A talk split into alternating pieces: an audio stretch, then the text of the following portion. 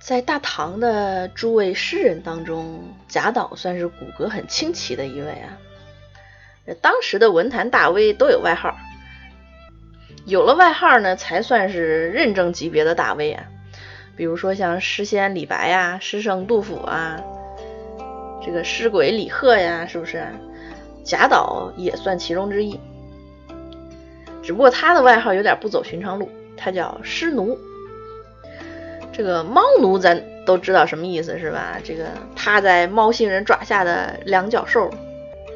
贾岛呢，就是趴在诗文脚下的两脚兽，诗奴。而且他真的是很对得起这个称号啊。这贾岛呢，出生在一个就是贫苦家庭，他的家乡范阳啊，曾经是安禄山的老巢。那安史之乱平定之后呢，这里是长期被这个藩镇所据，所以基本上处于半隔绝状态。那他呢，又出生于一个这个平民家庭啊，门第寒微，属于贫苦人家，所以他早年经历都不详，因为也没人给他拍纪录片儿。只知道他十九岁的时候呢，开始云游四方。后来呢，又认识了外号跟他同样清奇的这个诗囚孟郊，俩人关系不错，还写了不少诗。贾岛对诗词的这个狂热啊，可以说已经到了疯魔的地步，就是一天不写就浑身难受。他自己就说啊，一日不写诗，心源如废井。而且贾岛对诗的这个练字、练句、练意呀，都很下功夫。他的每一句诗、每一个字，都要经过反复的这个锤炼、用心的推敲、修改，所以他的作品可以说都非常的引人入胜。而且最厉害的是，他写成了之后，你看不出一点修改的痕迹，就好像完全出于自然、一气呵成的这种感觉。他的很多作品都能证明这一点。啊你读他的诗，就是你可以反复咀嚼其中的意味，有一种多一句嫌多，少一字嫌少的这种感觉，就是那么的恰到好处。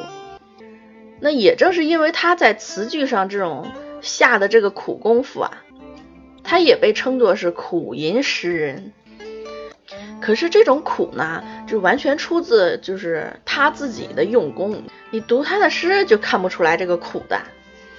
所以贾岛就是应该是这种逼死自己的这种人啊。可是再爱写诗也得吃饱饭呀，想吃饱饭就得找工作呀。找什么工作呢？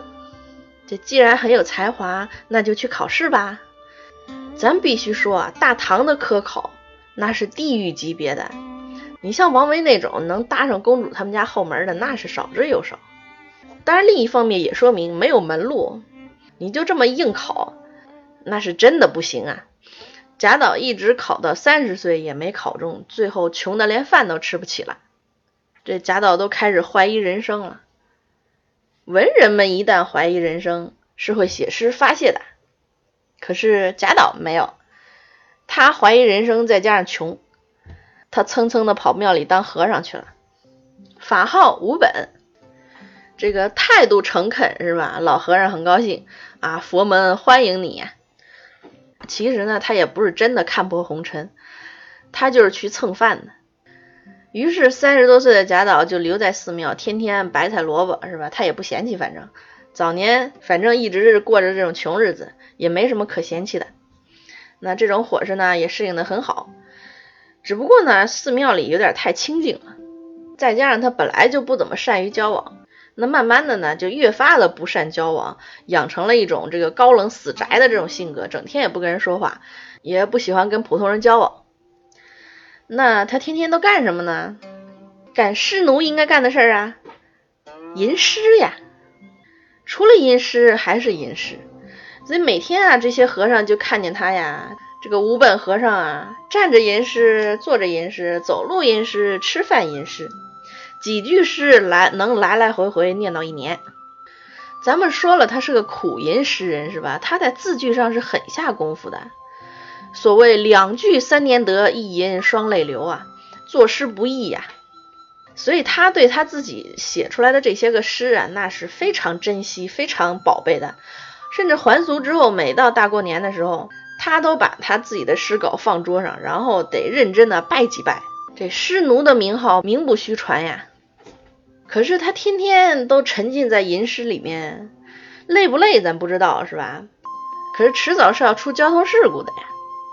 这话说呀，某年某月某一天，贾岛骑着小毛驴儿颠颠颠的横穿长安城大街。当时是秋风横扫，落叶满地。贾岛一看这个，一下子勾起了诗兴，当即吟出一句“落叶满长安”，然后就词穷了。骑着驴在大街上揪着头发想呀，下一句接什么呢？这想了半天呀，终于灵光一闪，哎，秋风吹渭水，哎，想出来了之后，这个美呀！这么美的诗，哎呀，真是让我想出来了，真是痛快呀，痛快呀！正在那得意呢，没看见路上京兆尹的仪仗队过来了，一下子冲撞进去，被人当场拿下啊！当时的京京兆尹是刘启楚，那就是当时京城的市长啊。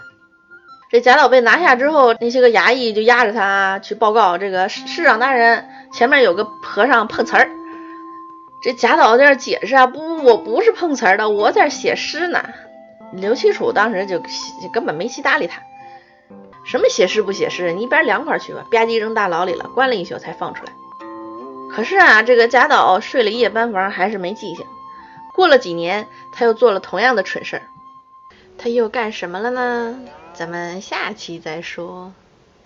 随便一说，感谢您的关注和收听，咱们下期再见。